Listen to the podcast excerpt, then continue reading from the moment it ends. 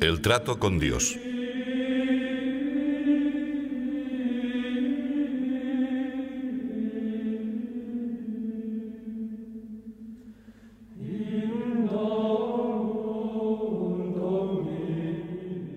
Domingo Inalvis trae a mi memoria una vieja tradición piadosa de mi tierra. En este día, en el que la liturgia invita a desear el alimento espiritual, rationabile sine dolo lac concupicite, apeteced la leche del espíritu y sin mezcla de fraude, era costumbre entonces que se llevara la Sagrada Comunión a los enfermos. No hacía falta que fuesen casos graves para que pudieran cumplir el precepto pascual. En algunas ciudades grandes, cada parroquia organizaba una procesión eucarística. Recuerdo de mis años de estudiante universitario que resultaba corriente que se cruzasen por el coso de Zaragoza tres comitivas en las que solo iban hombres, miles de hombres, con grandes cirios ardiendo. Gente recia, que acompañaba al Señor sacramentado con una fe más grande que aquellos velones que pesaban kilos. Cuando esta noche me he despertado varias veces, he repetido como jaculatoria, Quasimodo genit infantes, como niños recién nacidos. Pensaba que esa invitación de la Iglesia nos viene muy bien a todos los que sentimos la realidad de la filiación divina, porque nos conviene ser muy recios, muy sólidos, con un temple capaz de influir en el ambiente donde nos encontremos, y sin embargo, delante de Dios, es tan bueno que nos consideremos hijos pequeños. Quasimodo genit infantes, rationabile, sine dolo lac concupiscite. Como niños que acaban de llegar al mundo, bramad por la leche limpia y pura del Espíritu. Es estupendo este versículo de San Pedro, y entiendo muy bien que a continuación la liturgia haya añadido Exultate Deo adiutori nostro, jubilate Deo Jacob. Saltad de júbilo en honor de Dios, aclamad al Dios de Jacob, que es también Señor y Padre nuestro. Pero me gustaría que hoy, vosotros y yo, meditásemos no sobre el santo sacramento del altar, que arranca de nuestro corazón las más altas alabanzas a Jesús. Querría que nos detuviésemos en esa certeza de la filiación divina y en alguna de sus consecuencias para todos los que pretenden vivir con noble empeño su fe cristiana. Por motivos que no son del caso, pero que bien conoce Jesús, que nos preside desde el sagrario, la vida mía me ha conducido a saberme especialmente hijo de Dios, y he saboreado la alegría de meterme en el corazón de mi Padre para rectificar, para purificarme, para servirle, para comprender y disculpar a todos a base del amor suyo y de la humillación mía. Por eso, ahora deseo insistir en la necesidad de que vosotros y yo nos rehagamos nos despertemos de ese sueño de debilidad que tan fácilmente nos amodorra y volvamos a percibir de una manera más honda y a la vez más inmediata nuestra condición de hijos de Dios. El ejemplo de Jesús, todo el paso de Cristo por aquellos lugares de Oriente, nos ayudan a penetrarnos de esa verdad. Si admitimos el testimonio de los hombres, leemos en la epístola, de mayor autoridad es el testimonio de Dios. ¿Y en qué consiste el testimonio de Dios? De nuevo habla San Juan. Mirad qué amor hacia nosotros ha tenido el Padre, queriendo que nos llamemos hijos de Dios y lo seamos. Carísimos, nosotros somos ya ahora hijos de Dios. A lo largo de los años he procurado apoyarme sin desmayos en esta gozosa realidad. Mi oración, ante cualquier circunstancia, ha sido la misma con tonos diferentes. Le he dicho, Señor, tú me has puesto aquí. Tú me has confiado eso o aquello, y yo confío en ti. Sé que eres mi padre, y he visto siempre que los pequeños están absolutamente seguros de sus padres. Mi experiencia sacerdotal me ha confirmado que este abandono en las manos de Dios empuja a las almas a adquirir una fuerte, honda y serena piedad, que impulsa a trabajar constantemente, con rectitud de intención. Quasimodo Genit Infantes. Me ha dado alegría difundir por todas partes esta mentalidad de hijos pequeños de Dios, que nos hará paladear las palabras que también se recogen en la liturgia de la misa. Todo lo que ha nacido de Dios vence al mundo, supera las dificultades, logra la victoria en esta gran batalla por la paz de las almas y de la sociedad. Nuestra sabiduría y nuestra fuerza están precisamente en tener la convicción de nuestra pequeñez, de nuestra nada delante de los ojos de Dios. Pero es Él quien nos estimula para que nos movamos al mismo tiempo con una segura confianza y prediquemos a Jesucristo, su Hijo unigénito, a pesar de nuestros errores y de nuestras miserias personales, siempre y cuando, junto a la flaqueza, no falte la lucha con el fin de superarla. Me habréis oído repetir con frecuencia aquel consejo de la Escritura Santa, dicite benefacere, porque es cierto que debemos aprender y enseñar a hacer el bien. Hemos de comenzar por nosotros mismos, empeñándonos en descubrir cuál es el bien que hay que ambicionar para cada uno de nosotros, para cada uno de nuestros amigos, para cada uno de los hombres. No conozco camino mejor para considerar la grandeza de Dios. Aprender a servir con el punto de mira inefable y sencillo de que Él es nuestro Padre y nosotros somos hijos suyos. Pongamos de nuevo los ojos en el Maestro. Quizá tú también escuches en este momento el reproche dirigido a Tomás. Mete aquí tu dedo y registra mis manos.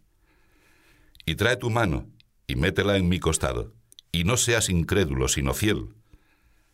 Y con el apóstol saldrá de tu alma, con sincera contrición, aquel grito, Señor mío y Dios mío.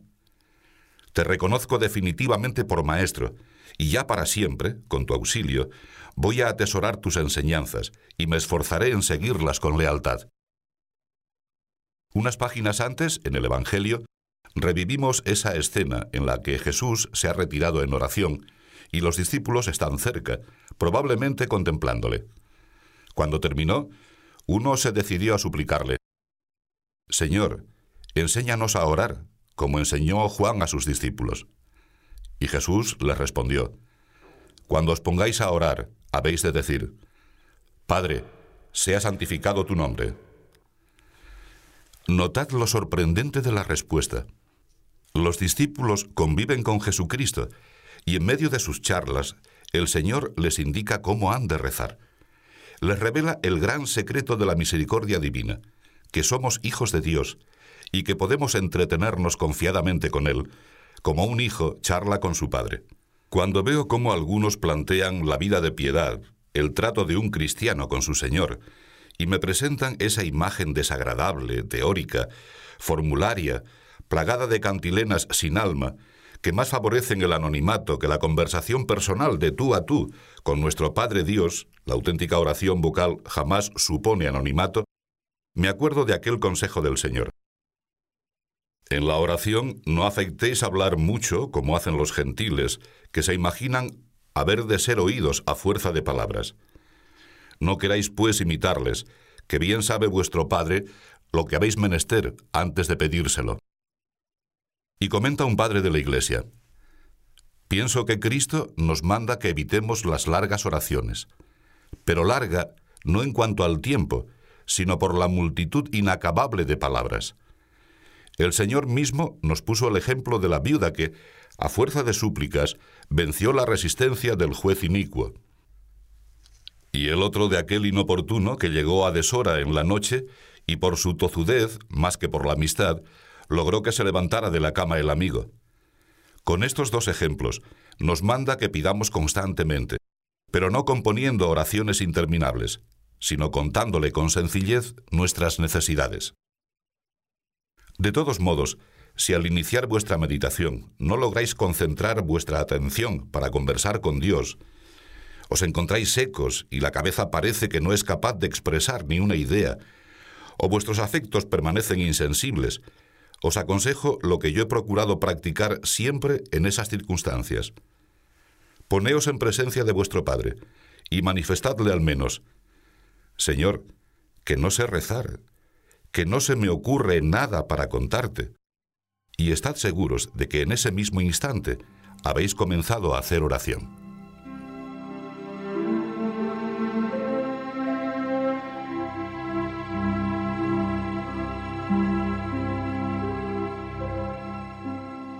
La piedad que nace de la filiación divina es una actitud profunda del alma que acaba por informar la existencia entera. Está presente en todos los pensamientos, en todos los deseos, en todos los afectos. ¿No habíais observado que en las familias los hijos, aun sin darse cuenta, imitan a sus padres, repiten sus gestos, sus costumbres, coinciden en tantos modos de comportarse? Pues lo mismo sucede en la conducta del buen Hijo de Dios. Se alcanza también, sin que se sepa cómo ni por qué camino, ese endiosamiento maravilloso que nos ayuda a enfocar los acontecimientos con el relieve sobrenatural de la fe, se ama a todos los hombres como nuestro Padre del Cielo los ama, y, esto es lo que más cuenta, se obtiene un brío nuevo en nuestro esfuerzo cotidiano para acercarnos al Señor. No importan las miserias, insisto, porque ahí están los brazos amorosos de nuestro Padre Dios para levantarnos. Si os fijáis, existe una gran diferencia cuando se cae un niño y cuando se cae una persona mayor. Para los niños, la caída de ordinario no tiene importancia, tropiezan con tanta frecuencia. Y si se les escapan unos lagrimones, su padre les explica, los hombres no lloran.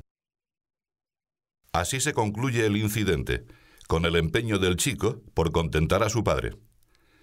Mirad en cambio lo que ocurre si pierde el equilibrio un hombre adulto y viene a dar de bruces contra el suelo. Si no fuera por la compasión, provocaría hilaridad, risa. Pero además, el golpe quizá traiga consecuencias graves y en un anciano incluso produzca una fractura irreparable. En la vida interior nos conviene a todos ser quasi modo genit infantes, como esos pequeñines que parecen de goma, que disfrutan hasta con sus trastazos porque enseguida se ponen de pie y continúan sus correteos, y porque tampoco les falta, cuando resulta preciso, el consuelo de sus padres. Si procuramos portarnos como ellos, los trompicones y fracasos, por lo demás inevitables, en la vida interior, no desembocarán nunca en amargura. Reaccionaremos con dolor pero sin desánimo, y con una sonrisa que brota, como agua limpia, de la alegría de nuestra condición de hijos de ese amor, de esa grandeza, de esa sabiduría infinita, de esa misericordia que es nuestro Padre. He aprendido, durante mis años de servicio al Señor, a ser hijo pequeño de Dios. Y esto os pido a vosotros, que seáis cuasi modo genit infantes, niños que desean la palabra de Dios, el pan de Dios, el alimento de Dios, la fortaleza de Dios, para conducirnos en adelante como hombres cristianos. Que seáis muy niños, y cuanto más, mejor. Os lo dice la experiencia de este sacerdote, que se ha tenido que levantar muchas veces a lo largo de estos 36 años, qué largos y qué cortos se me han hecho, que lleva tratando de cumplir una voluntad precisa de Dios.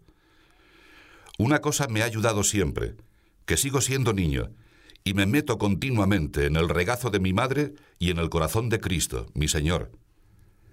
Las grandes caídas, las que causan serios destrozos en el alma y en ocasiones con resultados casi irremediables, proceden siempre de la soberbia de creerse mayores, autosuficientes. En esos casos predomina en la persona como una incapacidad de pedir asistencia al que la puede facilitar, no solo a Dios, al amigo, al sacerdote. Y aquella pobre alma, aislada en su desgracia, se hunde en la desorientación, en el descamino. Roguemos a Dios ahora mismo que no permita jamás que nos sintamos satisfechos, que acreciente siempre en nosotros el ansia de su auxilio, de su palabra, de su pan, de su consuelo, de su fortaleza. Rationabile, sine dolo lac concupicite. Fomentad el hambre, la aspiración de ser como niños. Convenceos de que es la forma mejor de vencer la soberbia. Persuadíos de que es el único remedio para que nuestra manera de obrar sea buena, sea grande, sea divina. En verdad os digo que si no os volvéis y hacéis semejantes a los niños, no entraréis en el reino de los cielos. De nuevo vienen a mi cabeza los recuerdos de mi juventud. ¡Qué demostración de fe aquella! Me parece oír todavía el canto litúrgico, respirar el aroma del incienso, ver miles y miles y miles de hombres, cada uno con su gran cirio, que es como el símbolo de su miseria, pero con corazón de niños. una criatura que quizá no logra alzar sus ojos hacia la cara de su padre. Reconoce y advierte cuán malo y amargo es para ti haberte apartado de tu Dios. Renovemos la firme decisión de no apartarnos nunca del Señor por los afanes de la tierra. Aumentemos, con propósitos concretos para nuestra conducta, la sed de Dios, como criaturas que reconocen la propia indigencia y buscan, llaman incesantemente a su Padre. Pero vuelvo a lo que os comentaba antes. Hay que aprender a ser como niños. Hay que aprender a ser hijo de Dios. Y de paso, transmitir a los demás esa mentalidad que, en medio de las naturales flaquezas, nos hará fuertes en la fe, fecundos en las obras y seguros en el camino, de forma que cualquiera que sea la especie del error que podamos cometer, aun el más desagradable, no vacilaremos nunca en reaccionar y en retornar a esa senda maestra de la filiación divina que acaba en los brazos abiertos y expectantes de nuestro Padre Dios. ¿Quién de vosotros no se acuerda de los brazos de su Padre? Probablemente no serían tan mimosos, tan dulces y delicados como los de la madre, pero aquellos brazos robustos, fuertes, nos apretaban con calor y con seguridad. Señor, gracias por esos brazos duros, gracias por esas manos fuertes, gracias por ese corazón tierno y recio. Iba a darte gracias también por mis errores. No, que no los quieres, pero los comprendes, los disculpas, los perdonas. Esta es la sabiduría que Dios espera que ejercitemos en el trato con Él. Es así que es una manifestación de ciencia matemática, reconocer que somos un cero a la izquierda. Pero nuestro Padre Dios nos ama a cada uno tal como somos, tal como somos. Yo, y no soy más que un pobre hombre, os quiero a cada uno como sois. Imaginaos cómo será el amor de Dios, con tal de que luchemos, con tal de que nos empeñemos en poner la vida en la línea de nuestra conciencia, bien formada.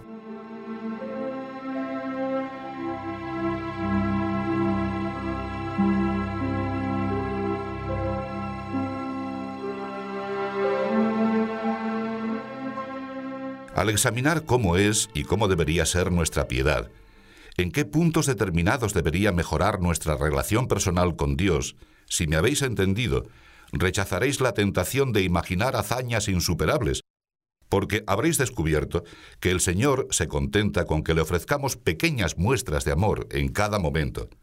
Procura atenerte a un plan de vida con constancia, unos minutos de oración mental, la asistencia a la Santa Misa, diaria si te es posible, y la comunión frecuente. Acudir regularmente al Santo Sacramento del Perdón, aunque tu conciencia no te acuse de falta mortal.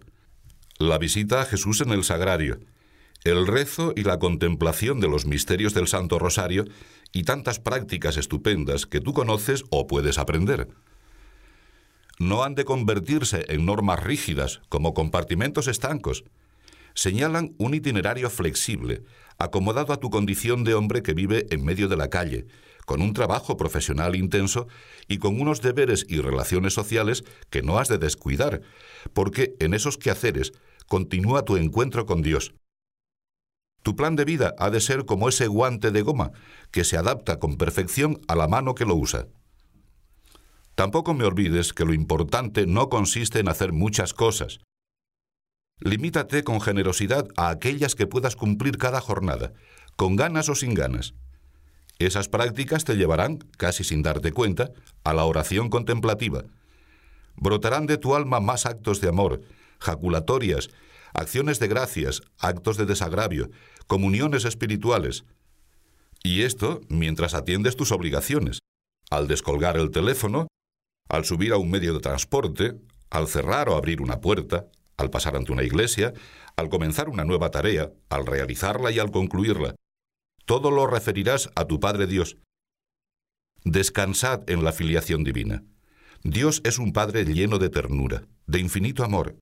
Llámale Padre muchas veces al día y dile, a solas en tu corazón, que le quieres, que le adoras, que sientes el orgullo y la fuerza de ser hijo suyo.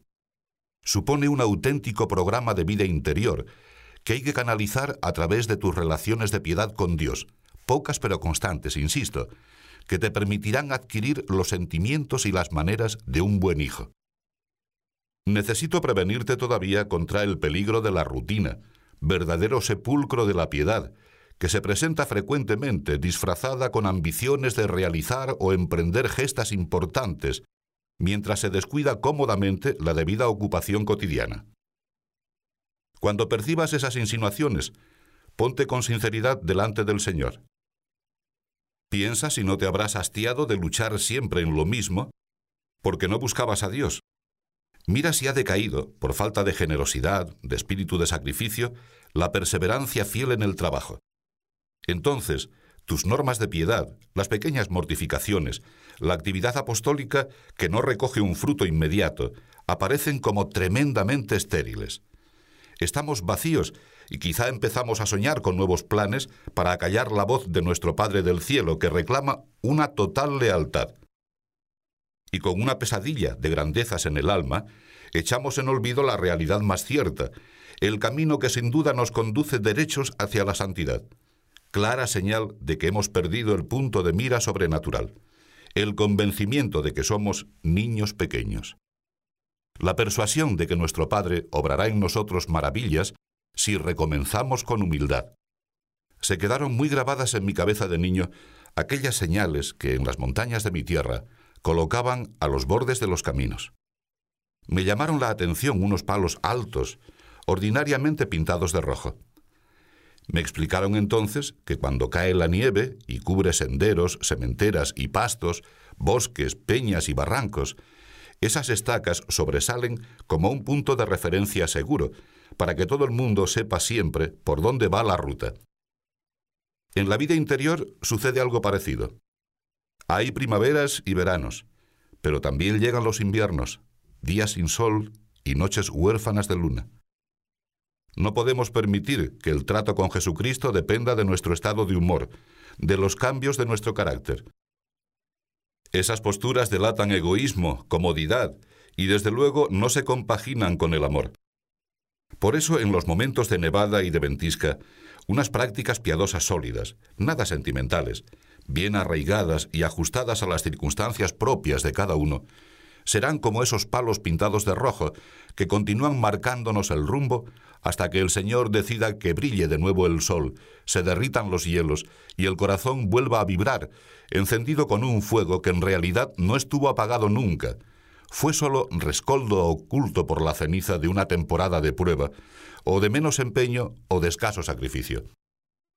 No os escondo que a lo largo de estos años se me han acercado algunos y compungidos de dolor me han dicho, Padre, no sé qué me pasa, me encuentro cansado y frío. Mi piedad, antes tan segura y llana, me parece una comedia. Pues a los que atraviesan esa situación y a todos vosotros, contesto, ¿una comedia? Gran cosa. El Señor está jugando con nosotros como un padre con sus hijos. Se lee en la Escritura, Ludens in orbe terrarum, que Él juega en toda la redondez de la tierra. Pero Dios no nos abandona, porque inmediatamente añade, Deliciae me esse cum filis hominum. Son mis delicias estar con los hijos de los hombres.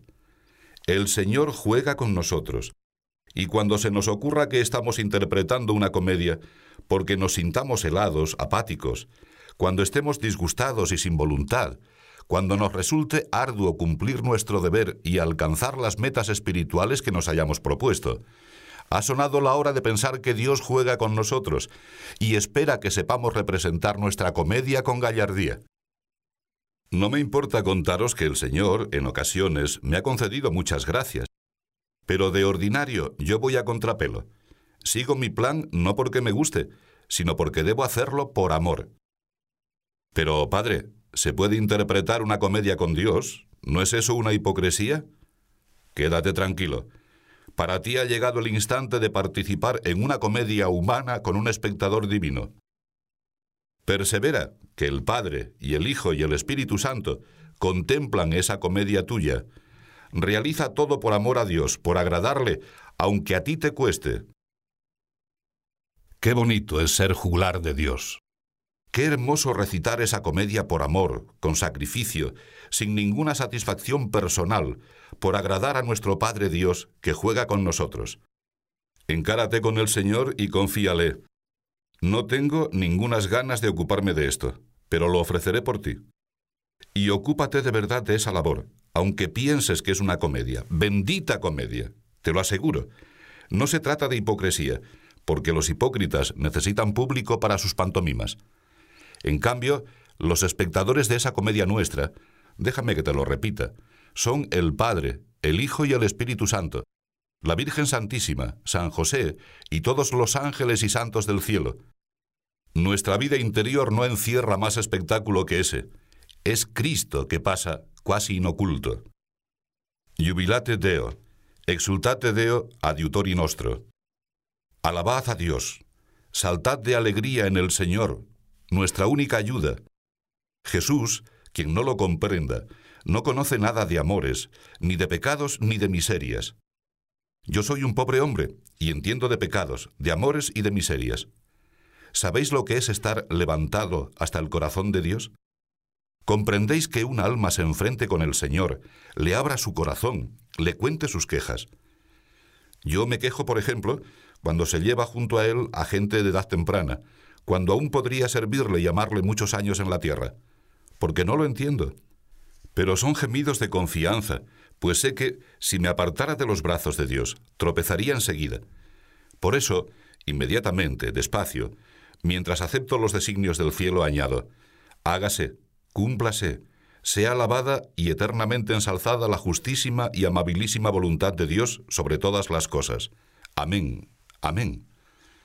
Este es el modo de proceder que nos enseña el Evangelio, la picardía más santa y la fuente de eficacia para el trabajo apostólico.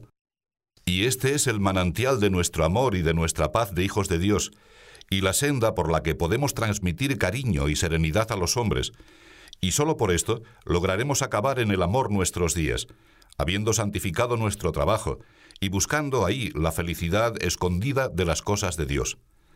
Nos conduciremos con la santa desvergüenza de los niños y rechazaremos la vergüenza, la hipocresía de los mayores que se atemorizan de volver a su padre cuando han pasado por el fracaso de una caída.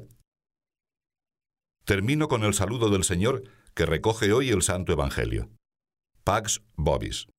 La paz sea con vosotros. Y llenáronse de gozo los discípulos a la vista del Señor, de ese Señor que nos acompaña al Padre.